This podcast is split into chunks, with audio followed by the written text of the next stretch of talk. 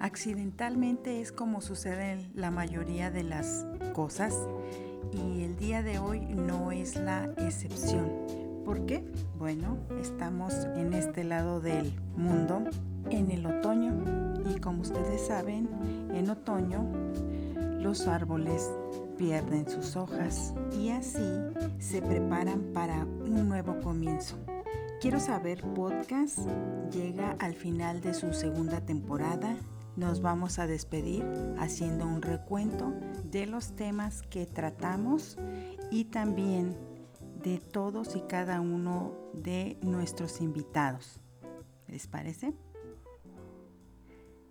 Quiero saber es el espacio que estabas buscando. Aquí vas a encontrar consejos y sugerencias en un lenguaje sencillo para ti, mamá, papá, que quieres educar a tus hijos con amor, calidad y calidez.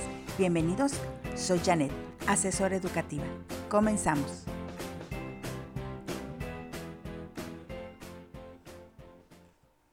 Bienvenidos, bienvenidas. Estamos aquí, aunque ustedes no lo crean, para finalizar la segunda temporada de Quiero Saber Podcast. Increíble esta segunda temporada. Queremos hacer un recuento, o más bien queremos recordar todos los temas que trabajamos, que vimos, que escuchamos y que disfrutamos en esta segunda temporada de Quiero Saber Podcast. Gracias a todos y cada uno de nuestros invitados. Gracias a todos y a cada uno de ustedes por escucharnos. Gracias Perú, Argentina, España, Uruguay, Colombia, Alemania, Brasil, Estados Unidos y hoy también le damos la bienvenida a El Salvador. Si recuerdan, el primer tema del que hablamos fue la salud bucal, el cuidado de la salud bucal y para ello estuvo con nosotros el doctor Fernando Villaseñor Vallejo, quien nos dio consejos y sugerencias acerca del cuidado que debemos tener para nuestros dientes. Nos dijo que es importante iniciar el hábito de la higiene bucal en los niños desde que aparece el primer diente, que debemos usar el enjuague bucal antes del cepillado, acudir al odontólogo por indicaciones para una buena técnica de cepillado y para que nos diga cuál es el cepillo dental adecuado para todos y cada uno de nosotros. También nos dijo que debemos evitar humedecer el cepillo de dientes antes de usarlo, poner en nuestro cepillo pasta dental o dentrífico del tamaño de un chícharo, de un garbanzo, que debemos cepillar la lengua de forma suave y con firmeza. El uso del hilo dental es después del último cepillado de dientes, es decir, por la noche. También nos hablaba de que es importante cambiar el cepillo de dientes cuando las cerdas pierdan su firmeza y lo más importante de todo, que visitemos al odontólogo para prevención. Dos. Así es, como segundo tema tuvimos el emprendimiento y para ello invitamos a mi amiga y compañera Carlita Córdoba, quien emprendió su negocio a raíz de este confinamiento. Con ella hablamos acerca de la necesidad de poner todas las habilidades y destrezas en conjunto, es decir, eh, poner en juego la creatividad, el liderazgo, el trabajo en equipo y la innovación para poner al alcance de las personas un servicio o un producto, que fue lo que ella hizo. Realizó su empresa para vender panqués. Mm, Hasta el día de hoy ha sido la entrevista más deliciosa y lo digo porque, bueno, nos dimos una trancón de panqués como no tienen una idea. Tres. Es correcto. En nuestro episodio número 3 hablamos acerca de la inteligencia emocional y para ello contamos con la presencia de la licenciada en psicología Marlene Villaseñor quien nos habló acerca de las emociones, que son muy importantes. Ahí nos decía que las emociones son estos mecanismos que nos ayudan a reaccionar con rapidez ante acontecimientos que no son inesperados y que funcionan estas emociones de manera automática, es decir, son impulsos para actuar. También nos dijo que cada emoción prepara al organismo para una clase distinta de respuesta Por ejemplo, que el miedo provoca un aumento del latido cardíaco que hace que llegue más sangre a los músculos, favoreciendo la respuesta de huida.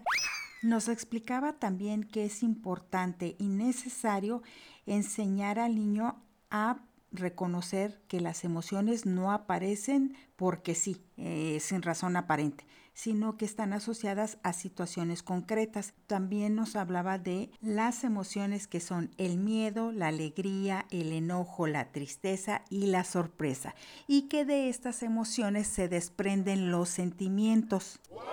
Es decir, que la emoción y el sentimiento son diferentes porque la emoción nos decía que es algo físico, es algo que tiene que ver con un estímulo externo y que eso es observable por otros, que la emoción es espontánea e intensa, o sea que no la provocamos nosotros, sino que algo que pasa alrededor de nosotros nos provoca una emoción. Es corta, dura muy poco a diferencia de los sentimientos, que estos son una cuestión de acá arriba de nuestra cabecita, una cuestión mental y está conectada a experiencias, a cuestiones internas, que los sentimientos también pueden no ser observables para los demás y que estos surgen de manera lenta y progresivamente. Es decir, aquí en nuestra cabeza vamos alimentando esos eh, sentimientos.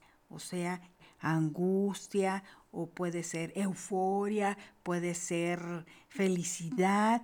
Y algunos de estos sentimientos los pueden observar las personas que están a, nuestro alrededor, pero hay otras que no son visibles para los demás. Ella nos dio una sugerencia para ayudar a los niños, a los más pequeñitos, primero a identificar las emociones y después a saberlas manejar a través de el semáforo de las emociones donde nos decía que cuando el niño estuviera con la emoción tan intensa por decir el enojo, entonces que le dijera, estás en la luz roja, es decir, alto, tranquilízate, respira y piensa antes de actuar, para después pasar a la luz amarilla donde el niño tiene que pensar, ver cuáles son las soluciones y las consecuencias de seguir en esa emoción que tal vez puede perjudicar a los demás y a sí mismo, para después pasar a la luz verde,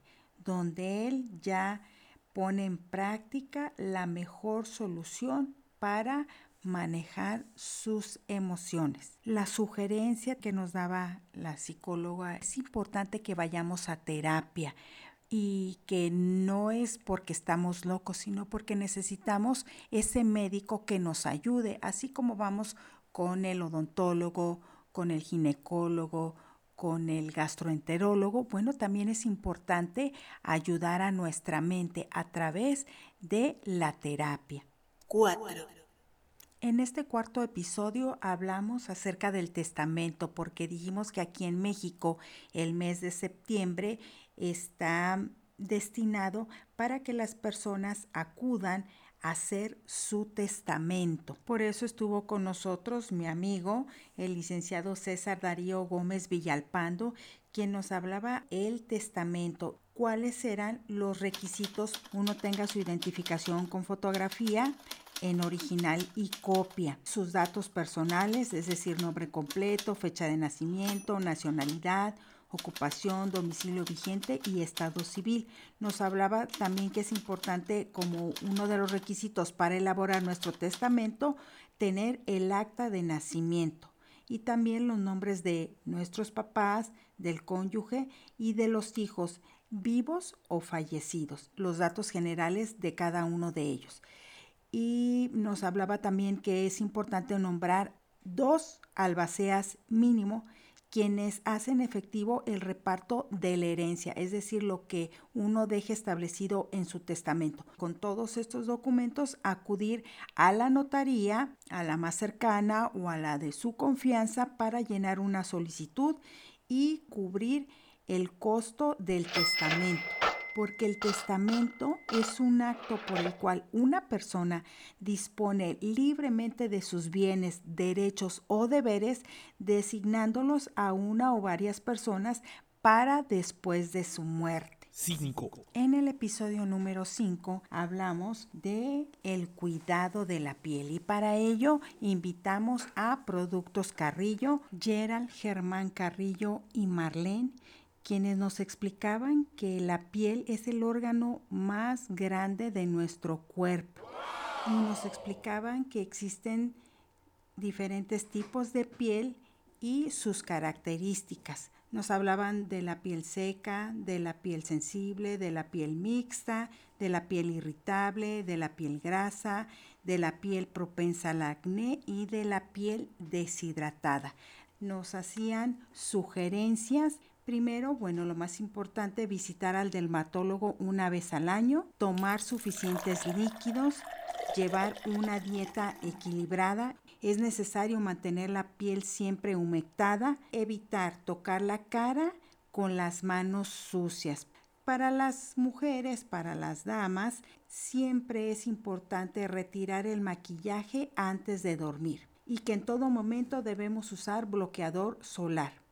Y algo que a lo mejor a algunos no nos va a parecer, pero es por el bien de nuestra piel, evitar el consumo del tabaco y el alcohol. 6. En el episodio número 6 hablamos de la educación financiera y ahí dijimos que la falta de esta cultura del ahorro nos puede llevar a la ruina. Por eso, cuanto antes aprendamos a cuidar de nuestras finanzas, así vamos a evitar muchos dolores de cabeza. Ahí veíamos cómo podemos distribuir nuestro sueldo o nuestro salario para dar inicio a esta educación financiera dijimos que el 35% debería estar designado a la vivienda, es decir, al pago de los servicios, el 20% a los alimentos, el 15% a nuestro transporte, sea personal o transporte público, el 8% destinado para nuestra ropa, el 6% destinado para nuestra salud, el otro 6% al ocio o a la diversión y el último, el 10%, ese directo al ahorro. Como consejo o sugerencia, dijimos que es importante fomentar en tus hijos el hábito del ahorro para finalmente formar adultos financieramente responsables. Debemos empezar a ahorrar en una alcancía, ya sea que tú se la compres y se la des de regalo o él vaya y escoja una. Llena esta alcancía, bueno, ese dinero llevarlo al banco junto con nuestros hijos y abrir una cuenta de ahorros para niños. Él en ese momento va a recibir un carnet o una tarjeta de débito, tu mamá, papá debes acompañarlo por su seguridad cuando él retire dinero que va a aprender nuevos conceptos como es el recibo, el saldo, el retiro, el estado financiero y con todo ello le vamos a fomentar desde edad muy temprana este hábito y le será útil para toda su vida. 7. En el episodio número 7 hablamos del cuidado de los pies. Invitamos a el maestro hipodólogo Daniel Pérez, quien nos decía que cuidemos a nuestros pies, ya que ellos nos llevan y nos traen a todos lados. Básicamente nos hablaba de algunos tipos de problemas de los pies, como son los callos, los juanetes, las ampollas, las rosaduras, el exceso de transpiración. Nos decía que todos y cada uno de nosotros tenemos diferentes formas de uñas.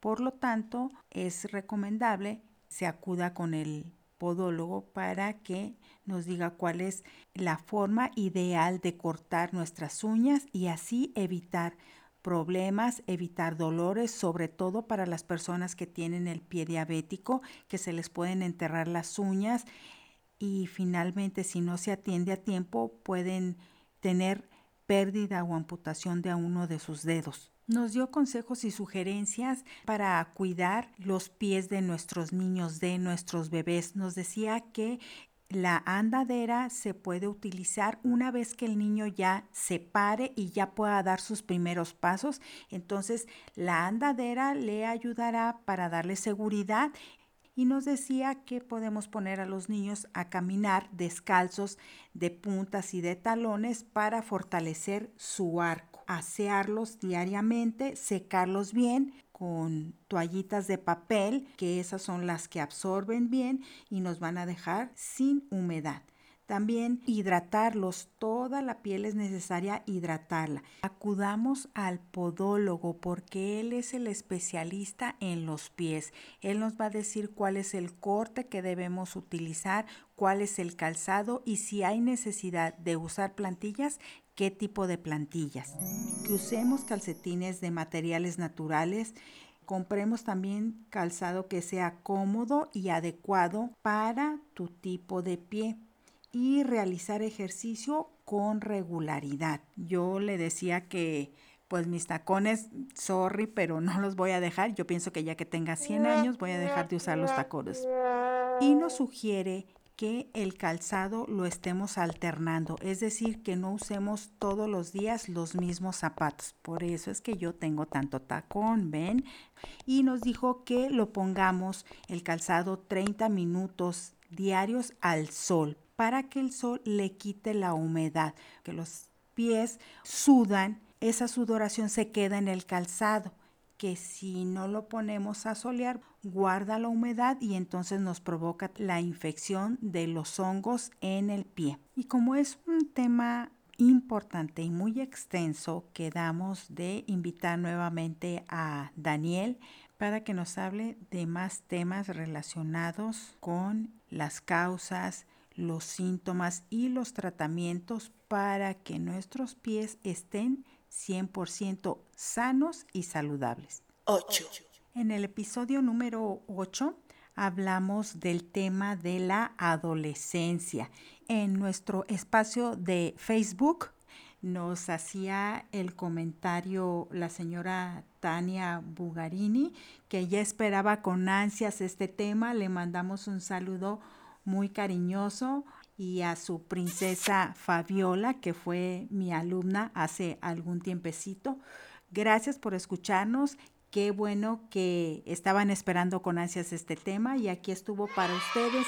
La adolescencia es una etapa con valor y riqueza en sí misma. Brinda infinitas posibilidades para el aprendizaje y el desarrollo de las fortalezas de todos y cada uno de nuestros niños, que es una etapa desafiante y va entre los 10 y los 19 años de edad que ahí hay muchos cambios e interrogantes para ellos, para los adolescentes y también para los papás y los adultos que están a su alrededor. Explicamos también que existen tres etapas en la adolescencia, que es la adolescencia temprana entre los 10 y los 13 años, la adolescencia media entre los 14 y los 16 años y la adolescencia tardía a partir de los 17 años y que ésta se puede extender hasta los 21. 9. En el episodio número 9, que considero que fue uno de los más divertidos, bueno, al menos para mí, hablábamos acerca de los trabalenguas, que son divertidos. Comentábamos que es un juego oral a base de palabras muy parecidas, colocadas de una manera difícil de pronunciar. Con esos trabalenguas, el objetivo es ayudar en la pronunciación y desenvoltura del lenguaje de tus hijos. Mencionamos algunos de los beneficios que se obtienen al jugar con el trabalenguas. Dijimos que estos favorecen la memoria, ejercitan el lenguaje y aumentan el vocabulario de tus hijos. Es para ellos un reto personal y les provoca el interés por la lectura a través del desarrollo de su imaginación que es cuando comienzan a inventar sus trabalenguas. Y también es divertido porque a través de ellos aprenden que no son los únicos que se equivocan, por lo tanto ven la parte divertida y pueden reírse de sí mismos. 10. Y así es como finalmente llegamos al episodio número 10 de esta segunda temporada de Quiero Saber Podcast. Espero que se hayan divertido porque el objetivo es que ustedes escuchen, aprendan, disfruten y compartan. Compartan con aquellas personas a las que ustedes consideren que esta información les puede ser útil. Gracias, gracias a todos y cada uno de ustedes. Les enviamos muchos besos y abrazos. Los esperamos para nuestra siguiente temporada, la temporada número 3, que va a traer muchas sorpresas, más entrevistados y más temas que son de relevancia para ti, mamá, papá, que quieres educar a tus hijos con amor, calidad y calidez. Y recuerda que todas las respuestas están en ti. Así que cualquier decisión que tomes con la mejor intención siempre será la mejor. Hasta la próxima.